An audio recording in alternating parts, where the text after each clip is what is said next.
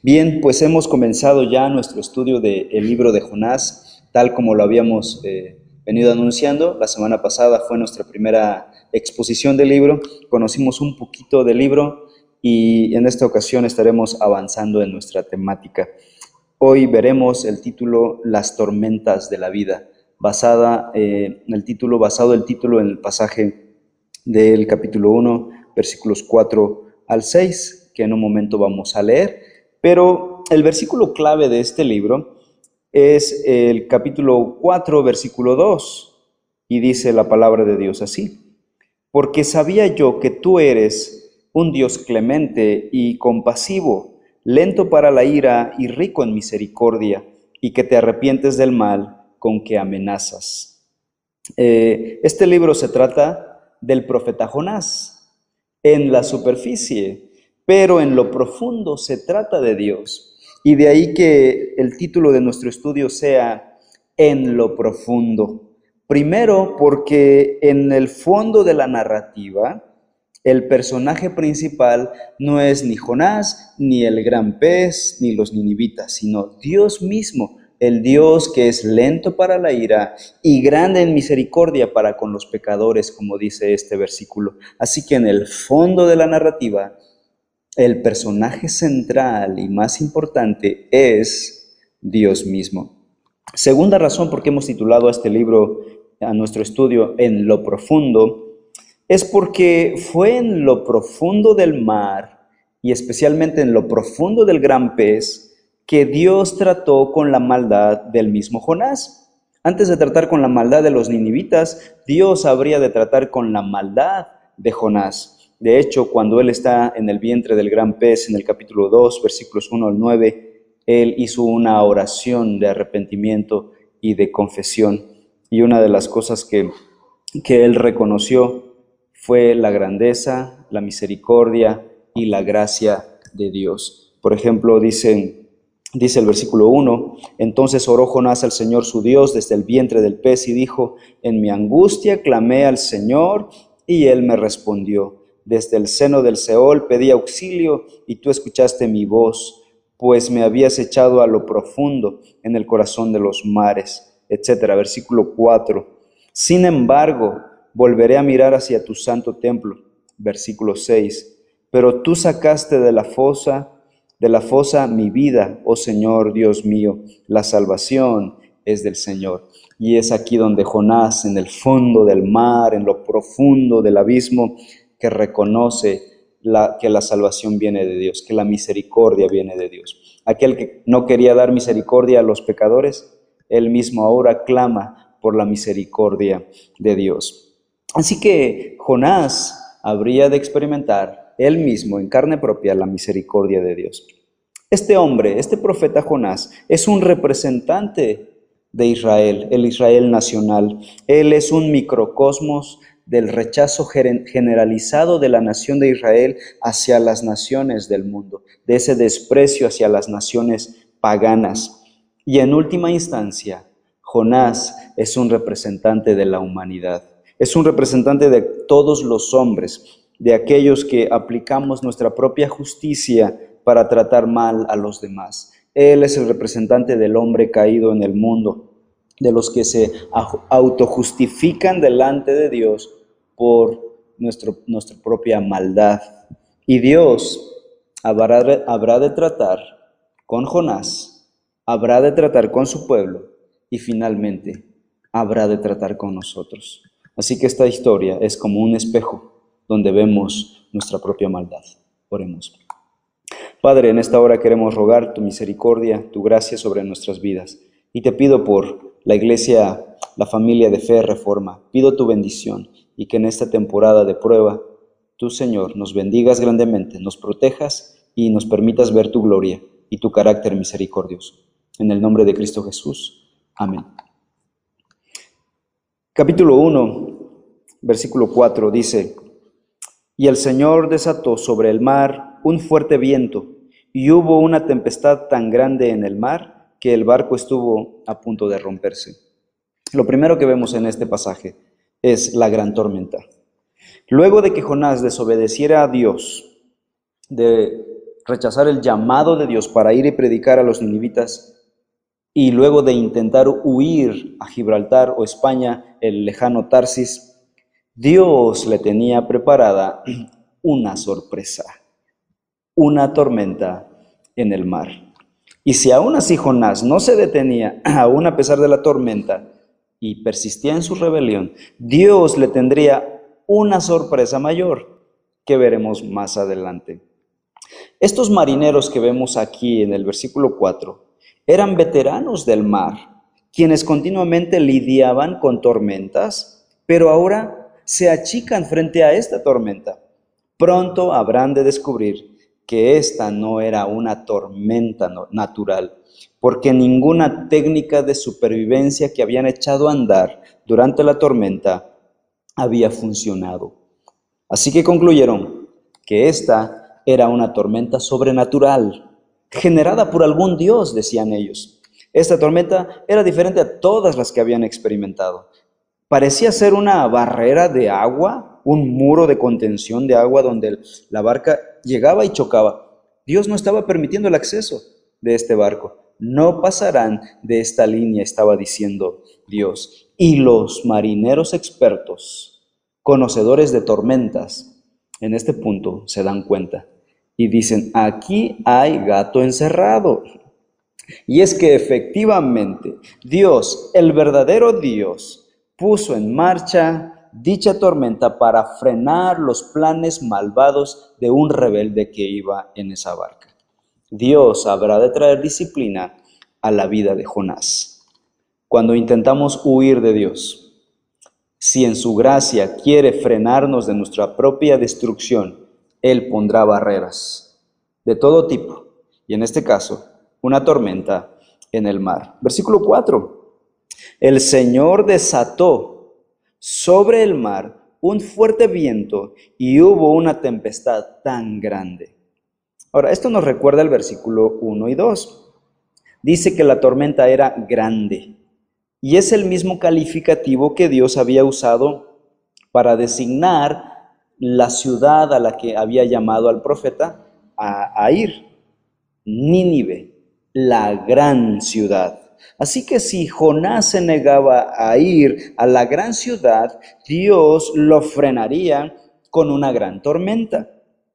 Lo que nos queda claro en este episodio es que no solo los ninivitas pecadores necesitaban experimentar arrepentimiento por sus pecados y conocer la gracia y la misericordia de Dios, sino también el propio profeta de Dios. Esto es interesante porque este profeta se supone que conocía a Dios personalmente. Se supone que Jonás era el profeta de Dios, el conocedor de la voluntad de Dios, y que ahora necesita él mismo un tratamiento a su propio corazón. Jonás necesitaba experimentar en carne propia la misericordia de Dios antes de predicarle a los pecadores. Y es que, hermanos y hermanas, nadie puede dar lo que no tiene. Si no tenemos nosotros el amor de Dios en nuestro corazón, no podremos dar amor a otras personas. Si nosotros no hemos experimentado el perdón de Dios, nos será muy difícil experimentar perdonar a otras personas.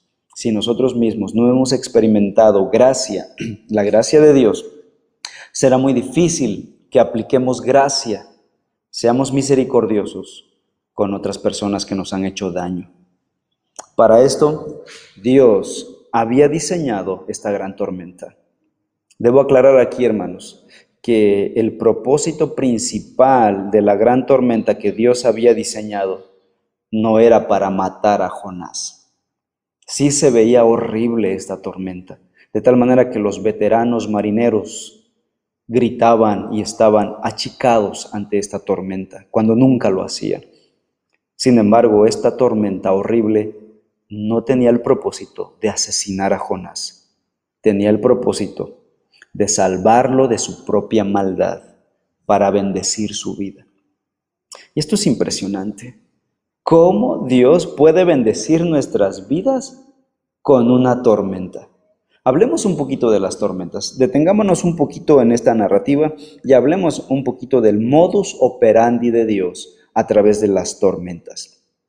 Tengo que decir dos cosas. En primer lugar, que hay una relación de pecado-tormenta.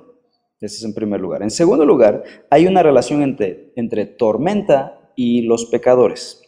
En primer lugar, hablemos de la relación que hay entre el pecado y las tormentas. Y es que todo acto de desobediencia, es decir, todo pecado, nos llevará a una tormenta. Es decir, todo pecado tiene sus consecuencias. También debo aclarar aquí que no todas las dificultades y tribulaciones que experimentamos en la vida o que tú hayas experimentado es el resultado del castigo por un pecado en particular en tu vida. Eso no es correcto. No es correcto pensar así. Porque si no, la próxima vez que veas a alguien en problemas vas a decir, ¿qué pecado habrá cometido ese hermano? ¿Qué pecado habrá cometido tal persona? Y el libro de Job desmiente tal tal idea cuando dice que aún los justos padecen pruebas y luchas en su vida. La Biblia no afirma que toda dificultad sea resultado de algún pecado, pero sí afirma que todo pecado traerá consecuencias. Eso es verdad de lo que estamos viendo aquí, que todo pecado trae sus consecuencias. No todas las dificultades, tribulaciones vienen por el pecado, pero todos los pecados sí traen su consecuencia. Por ejemplo, no podemos descuidar nuestros cuerpos, maltratarlos y esperar que tengamos buena salud de aquí a, unos años. No podemos maltratar a las personas y esperar que ellas sean muy amables y amistosas con nosotros. Si pecamos, el pecado nos devolverá el golpe. Hay consecuencias a nuestro pecado. El propósito de Dios, cuando nos creó, fue para conocerlo, servirlo y amarlo.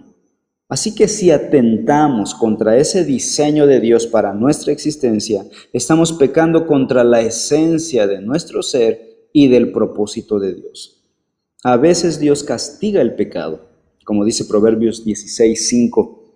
Abominación al Señor es todo el que es altivo de corazón. Ciertamente no quedará sin castigo. En otras ocasiones, el mismo pecado es ya un castigo, como dice Proverbios 21.7. La violencia de los impíos los arrastrará porque se niegan a obrar con justicia. En general, entonces, a los mentirosos se les miente, a los agresores se les agrede. Y como dice el dicho, el que a hierro mata, no espere morir a sombrerazos. Dios nos creó para vivir para Él. Y si vivimos para nosotros mismos o para cualquier otra cosa, estamos pecando. Ese es el pecado. No vivir para el propósito por el cual fuimos originalmente creados. ¿Qué es el pecado? Respondamos a esta pregunta y definamos bien eh, el concepto de pecado. Tal vez simplemente sabemos que pecado es, es algo malo y, hasta ahí llegamos. Y efectivamente el pecado es malo. ¿Pero por qué es malo? El pecado es malo por tres razones. En primer lugar, es malo porque es una infracción. La Biblia define pecado como infracción. Primera de Juan 3, 4. Todo el que practica el pecado practica también, eh, practica también la infracción de la ley pues el pecado es infracción de la ley. Así que el pecado es una violación, es una infracción de la santa ley de Dios. Es transgresión, es rebelarse contra la voluntad del soberano Dios. Si el hombre tuviera el poder de destruir la ley de Dios, lo haría. Es más, si el hombre tuviera el poder de destruir a Dios, cometería teocidio. No tiene ese poder y esa habilidad. Gracias a Dios no lo tenemos, si no ya habríamos destruido a Dios. Pero eso es, es una reflexión hipotética. Nunca ocurrirá. El que tiene todo el poder ha sido Dios desde la eternidad y hasta la eternidad. Pero el pecado es infracción a la ley de Dios, es transgredir su voluntad. En segundo lugar, el pecado es malo porque es destructivo. Dice un autor puritano, el pecado es un acto suicida de la voluntad contra sí misma. Y es que el pecado es destructivo, destruye la vida, destruye la salud, destruye la familia, destruye la iglesia, destruye la sociedad, corroe la sociedad. El pecado no es benéfico, el pecado no construye, el pecado destruye. Y en tercer lugar, el pecado es malo porque es adictivo y escala. El pecado va escalando. Es adictivo. Lo tomas y lo quieres volver a tomar. Haces algo malo y lo quieres repetir. Y después a gran escala. Y el pecado va aumentando y sus dolores van aumentando. Por ejemplo, cuando tienes pensamientos de amargura contra alguien, pronto va a escalar y después sentirás placer al pensar en cómo vengarte de esa, de esa persona. Después va a escalar y sentirás lástima por ti mismo. Escalará y luego reducirá tu capacidad de disfrutar de la compañía, de la comunión de otras personas. Te alejará, te aislará, te convertirá en un esclavo de tus propios pensamientos, en tu propia soledad, endurecerá tu conciencia, tendrás una actitud defensiva y te carcomerá desde adentro. Es lo que hace el pecado.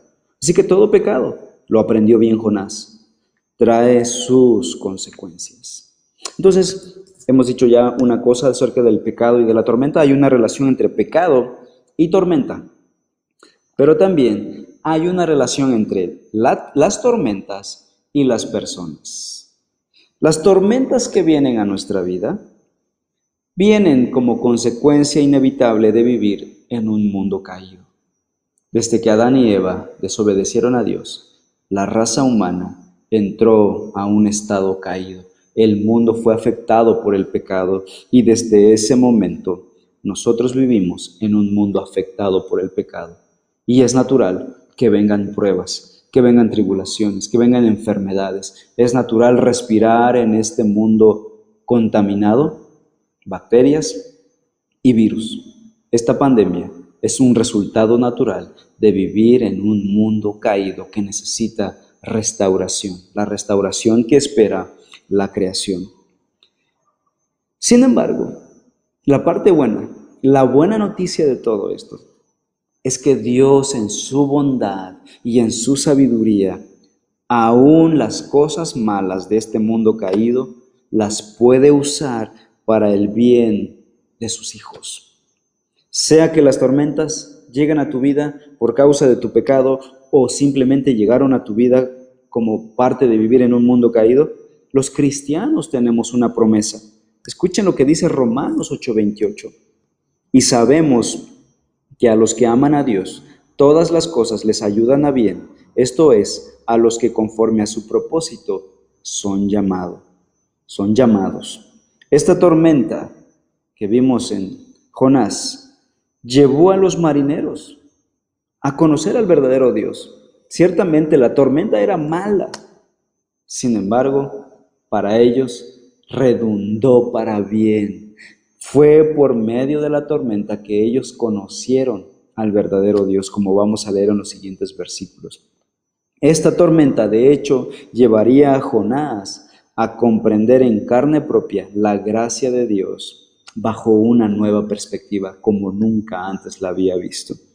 Abraham, también en el Antiguo Testamento, fue probado, muy probado, antes de recibir la promesa de tener un hijo. José, el hijo de Jacob, un adolescente consentido y arrogante, atravesó por muchas pruebas en Egipto antes de llegar a ser un hombre maduro y poder salvar a su pueblo y a muchas naciones de la inanición. Moisés, de ser príncipe durante 40 años en Egipto, pasó a ser probado 40 años en el desierto de Madián antes de llegar a ser el gran libertador de Egipto, por, el gran libertador de Israel antes de su muerte. Así que estos grandes hombres de Dios sufrieron prueba, fueron atribulados. Sin embargo, Dios dio la prueba y la tribulación para bendecir sus vidas. Para el cristiano, cada dificultad nos puede ayudar a bien. Nos ayuda a madurar el carácter, nos ayuda a crecer en santidad, Las tormentas pueden despertarnos a verdades que no podríamos ver de otra manera. Cuando las cosas van bien, la economía está excelente, la sociedad está estable, nuestra vida está muy cómoda, vivimos una relajación espiritual y nuestras disciplinas espirituales se vienen abajo. Dejamos de orar, dejamos de buscar al Señor, dejamos de valorar las relaciones interpersonales y muchas otras cosas. Pero cuando somos probados, nuestras rodillas se vuelven un lugar común. La Biblia se vuelve una verdad anhelada por el alma. Las tormentas nos ayudan a crecer. Las tormentas pueden fomentar la fe, pueden fomentar el amor, la esperanza, la paciencia, la humildad, el contentamiento y también el dominio propio. ¿Cuánto te ha costado estar encerrado en casa? Dios está obrando dominio propio, paciencia. Estamos valorando muchas cosas. Estamos disfrutando a la familia, disfrutando la comunión con Dios, aprendiendo a orar otra vez, porque estábamos muy ocupados yendo y viniendo. Preferíamos estar fuera que con calma en el hogar buscando la presencia del Señor. Muchas personas llegamos a conocer a Cristo, me incluyo, por medio de las tormentas de la vida. Así que Dios usa las tormentas para nuestro bien. Eso dice Romanos 8:28. La pregunta es, ¿cómo es posible que Dios nos haga bien a través de las tormentas? ¿Cómo? Normalmente cuando uno está en medio de las pruebas, de las tormentas de la vida, es como una tormenta en el mar. A través de la tormenta no puedes ver nada, es neblina, es lluvia, son truenos, es oscuridad. Lo mismo en la vida, cuando estás pasando por la prueba, la dificultad, no puedes ver diseño, no puedes ver orden, no puedes ver bendición. Ves dolor, ves destrucción, ves perdición, pero cuando vemos a la cruz, la respuesta es, cuando voltees a ver a la cruz del Calvario de nuestro Señor Jesucristo, el Hijo de Dios que descendió al mundo para morir por nuestros pecados, vemos que Dios puede salvarnos a través de las debilidades y del sufrimiento. Todos pensaban que Cristo moría como un perdedor en la cruz, pero fue en medio de esa tragedia que la humanidad recibió el perdón de sus pecados y vida eterna. Fue en la cruz del Calvario donde Dios trajo salvación al mundo. Cuando estamos en tormenta, Dios usará las tormentas para nuestro bien. Dios lo ha dicho, confiemos en Dios y Él traerá bendición. En estos días de pandemia, muchos estamos preocupados, pero no dejemos que la preocupación convierta nuestro corazón en un lugar para el afán, para la depresión, para la ansiedad, para el pánico. Confiemos en el Señor. Él dijo que nos protegería. Y Él sabe por qué está permitiendo el coronavirus en el mundo. Dijimos la semana pasada, no hay un solo átomo, un solo virus en el mundo que se escape al control de Dios. ¿Por qué Dios está permitiendo esto? Dios está dando lecciones a los políticos, a las naciones, pero también a la iglesia. ¿Qué hemos hecho mal? Necesitamos volver al camino. Necesitamos buscar a Dios nuevamente. ¿Qué has hecho mal tú? ¿Has buscado, has dejado de buscar a Dios? es hora de volver al Señor o es hora de empezar a, a buscar al Señor. Necesitamos volver de nuestros malos caminos. Pero Dios, estoy seguro, tiene propósitos en medio de esta pandemia. Ciertamente hay preocupación por nuestra salud y que Dios nos ayude a confiar en Él. Cuando temblamos, cuando dudamos, que el Señor nos ayude a confiar en Él, porque hay propósito detrás de esta situación. Y luego, en los versículos 5 y 6 de Jonás 1, vemos el temor en medio de la tormenta. En primer lugar vimos la tormenta. Hay tormentas en la vida, pero ahora veamos el temor en medio de la tormenta. ¿Qué pasó con los marineros? 1, 5 y 6 dice así. Los marineros tuvieron miedo y cada uno clamaba a su Dios. y arrojaron al mar la carga que estaba en el barco para aligerarlo. Pero Jonás había bajado a la bodega del barco, se había acostado y dormía profundamente. El capitán se le acercó y le dijo, ¿Cómo es que estás durmiendo? Levántate, invoca a tu Dios. Quizás tu Dios piense en nosotros y no pereceremos. Jonás es un profeta. ¿Y qué hacen los profetas? Predicar la palabra. Llaman a la gente al arrepentimiento. Pero este profeta no tiene la mínima intención de hacerlo. Él no quería guiar a los paganos a la fe, no quería llevar un mensaje de esperanza y de perdón a los malvados. Es un racista enfermizo.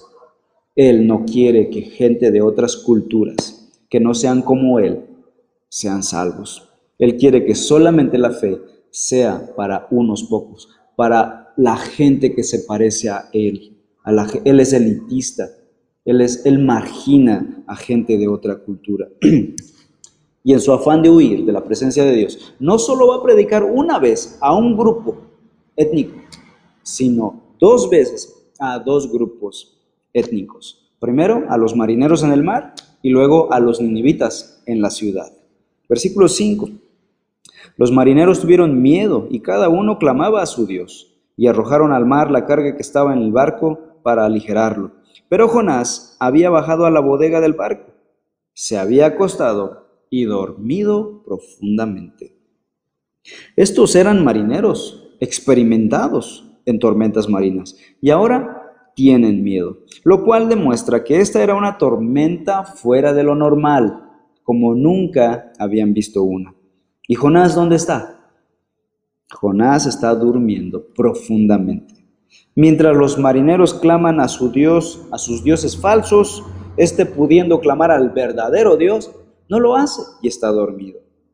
Algunos piensan que Jonás estaba tratando de escapar de la realidad mediante el sueño, como algunos lo hacen, agotado y consumido por la ira, por la ansiedad, por el enojo, por la desilusión. Mientras los marineros buscaban salvar a todos en el barco, Jonás, el profeta de Dios, estaba sumergido en sus propios problemas. A él no le importaba lo que estaba pasando en su entorno. El capitán, versículo 6, tuvo que venir a buscarlo y decirle, échanos la mano, ¿qué estás haciendo durmiendo en plena tormenta? Levántate, invoca a tu Dios. Esto es interesante. Levántate, versículo 6. Invoca a tu Dios. Cuando el capitán encontró a Jonás, le dijo, levántate. Esas fueron las palabras que Dios le había dicho a Jonás en el versículo 1 y 2, cuando le dijo, Jonás, levántate y ve a Nínive, la gran ciudad, y predica la palabra allá. Y no solo eso, yo creo que cuando Jonás escuchó estas palabras, fueron como un eco del llamado de Dios allá en, su tierra natal, en Israel. Cuando él recibió el primer llamado, escuchó estas palabras, levántate. Y ahora viene un pagano y le dice, levántate. Y no solo eso, le dice, invoca a tu Dios. Se supone que es el profeta el que lleva a los paganos a invocar a Dios. Pero aquí Está ocurriendo al revés. es el pagano el que viene y le dice, invoca a tu Dios.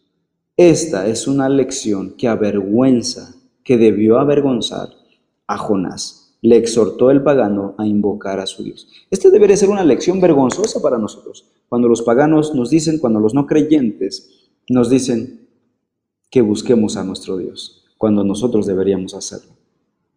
Cuando los no creyentes se dan cuenta de que nosotros que nos llamamos ser cristianos, fieles, santos, que creemos en Dios, creemos en la Biblia, nos jactamos de tener una iglesia, etcétera, etcétera, y no mostramos un compromiso con ese Dios. Y alguien nos dice, busca a tu Dios, o cuando están pasando por pruebas, oye, ora por nosotros.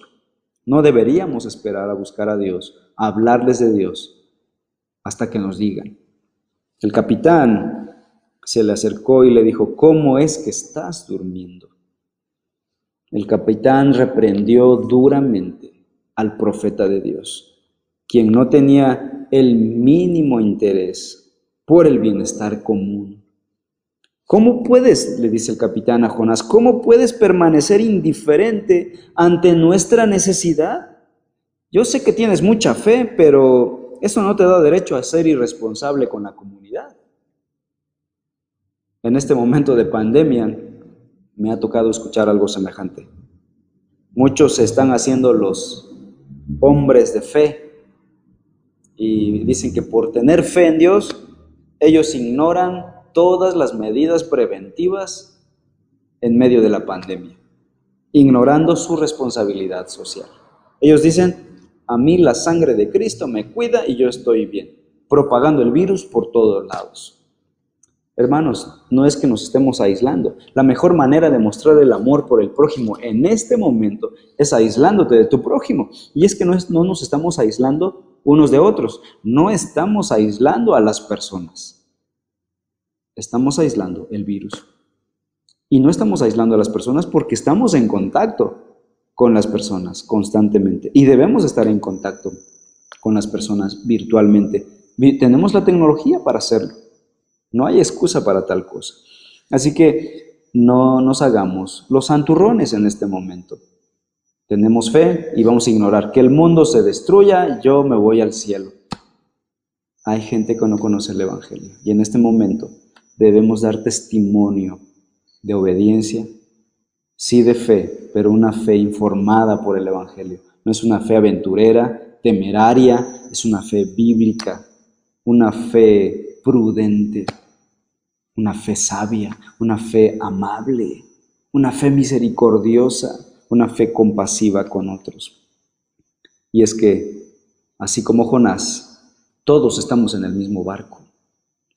Parecía que, pareciera que Jonás no se daba cuenta de que estaba en el mismo barco con los marineros y si algo malo les pasaba a los colegas del barco, le pasaría eso mismo a Jonás. Nosotros en este mundo, mientras vivamos en este mundo, estamos en el mismo barco que el resto de la humanidad. Hay gente que quiere vivir solita en su casa, como ermitaños, y que la humanidad se, hunda en el pecado. Dios nos permite ser congéneres. Son nuestro prójimo. Y Jesús nos llamó a amar a nuestro prójimo. Así que no seamos como Jonás, que no le interesa el bien de los demás. Los creyentes somos llamados a ayudar a los no creyentes. Jonás podía orar a Dios, al Dios verdadero, y pedir ayuda y salvar la vida de esos hombres. No lo hizo. No les dijo cómo tener fe en el verdadero Dios. No les dijo quién podía salvarlos en el momento crítico. Mantener su fe escondidas no les servía de nada, no traía ningún beneficio. Esto me recuerda a una película a finales de los noventas, una película llamada A Medias Tintas. Era una, es una película cristiana, un poquito eh, cómica, eh, sin embargo muestra la vida superficial que muchos cristianos eh, tienen y llevan en su vida diaria. Los domingos aparentan santidad y espiritualidad, mientras el resto de la semana viven alejados del Señor. Por ejemplo, se muestra a un empresario que decía ser cristiano, iba a la iglesia y su familia oraban a la hora de la comida.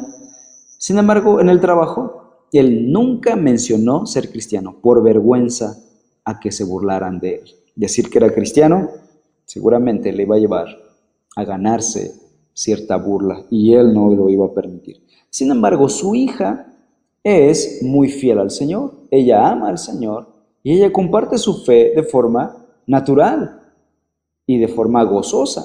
Le encanta compartir su fe.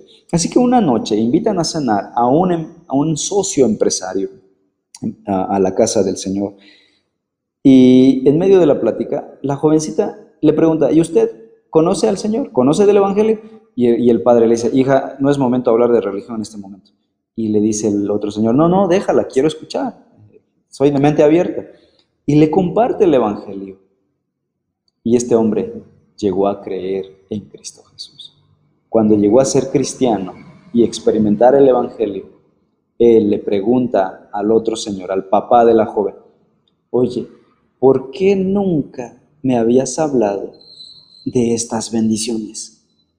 Tú veías mi vida en pudredumbre, en pecado, en maldad, desintegrándome, y no me hablabas de esta bendición tan grande. Hermanos, mantener nuestra fe oculta no beneficia a nadie. El Señor Jesús dice, dijo en Mateo 5:16, Así brille vuestra luz delante de los hombres, para que vean vuestras buenas obras y glorifiquen a vuestro Padre que está en los cielos. El mundo no verá quién es nuestro Señor si no vivimos como debemos vivir.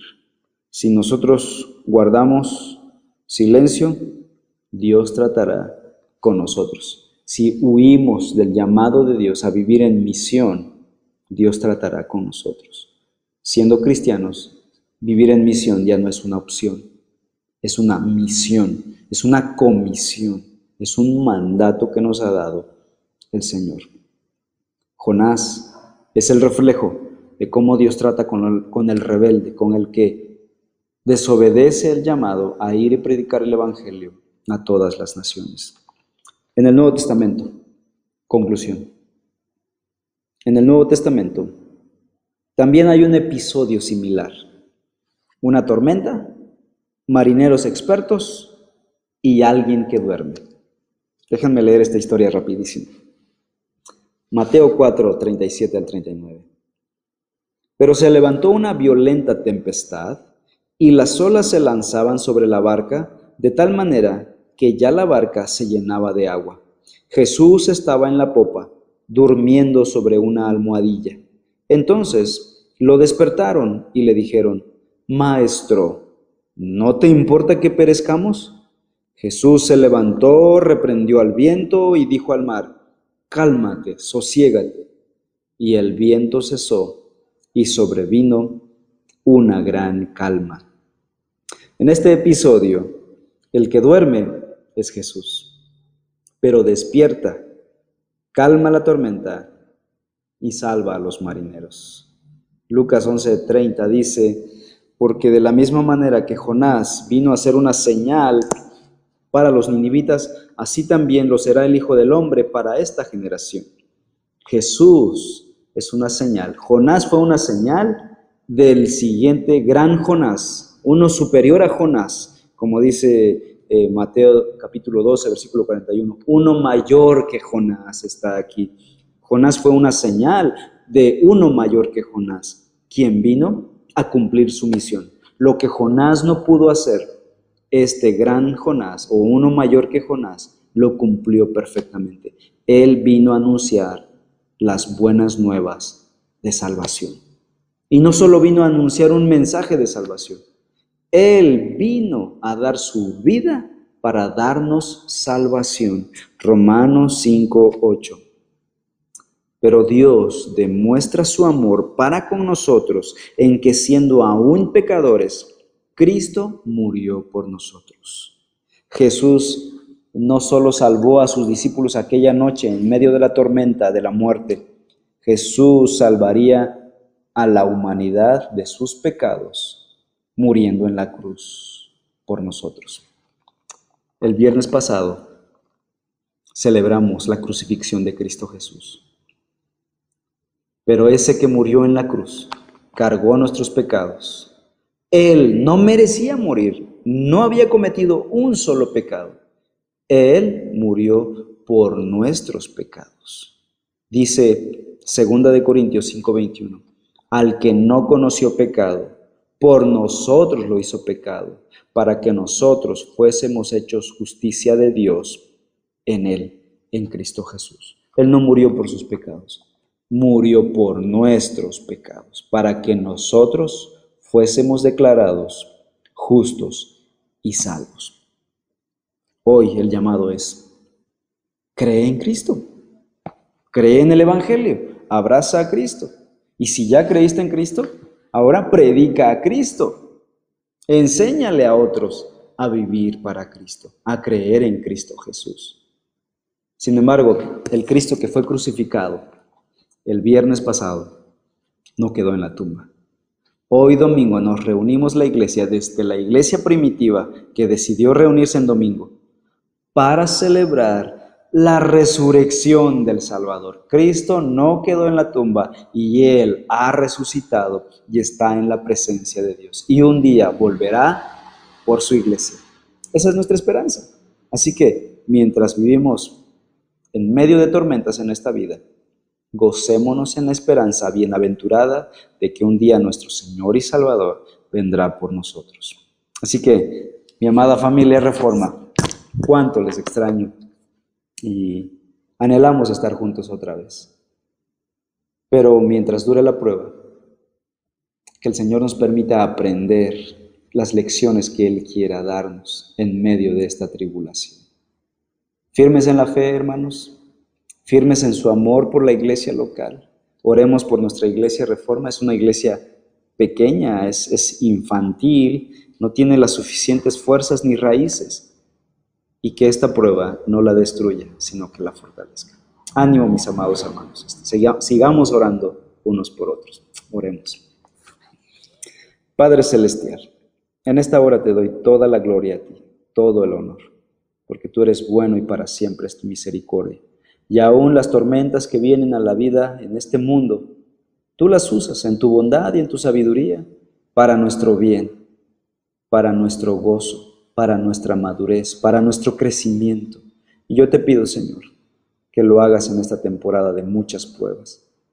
La pandemia traerá dolor, aflicción, enfermedad, traerá preocupación, ansiedad, crisis económicas, pérdida de empleo y muchas cosas, Señor. Usa todas estas cosas para edificar a tu iglesia y no nos sueltes, Señor. Pido que nos des fuerza, valor y proveas para nuestras necesidades. Sustenta a tu iglesia. En el nombre de Cristo Jesús. Amén. Que Dios les bendiga, mis amados hermanos.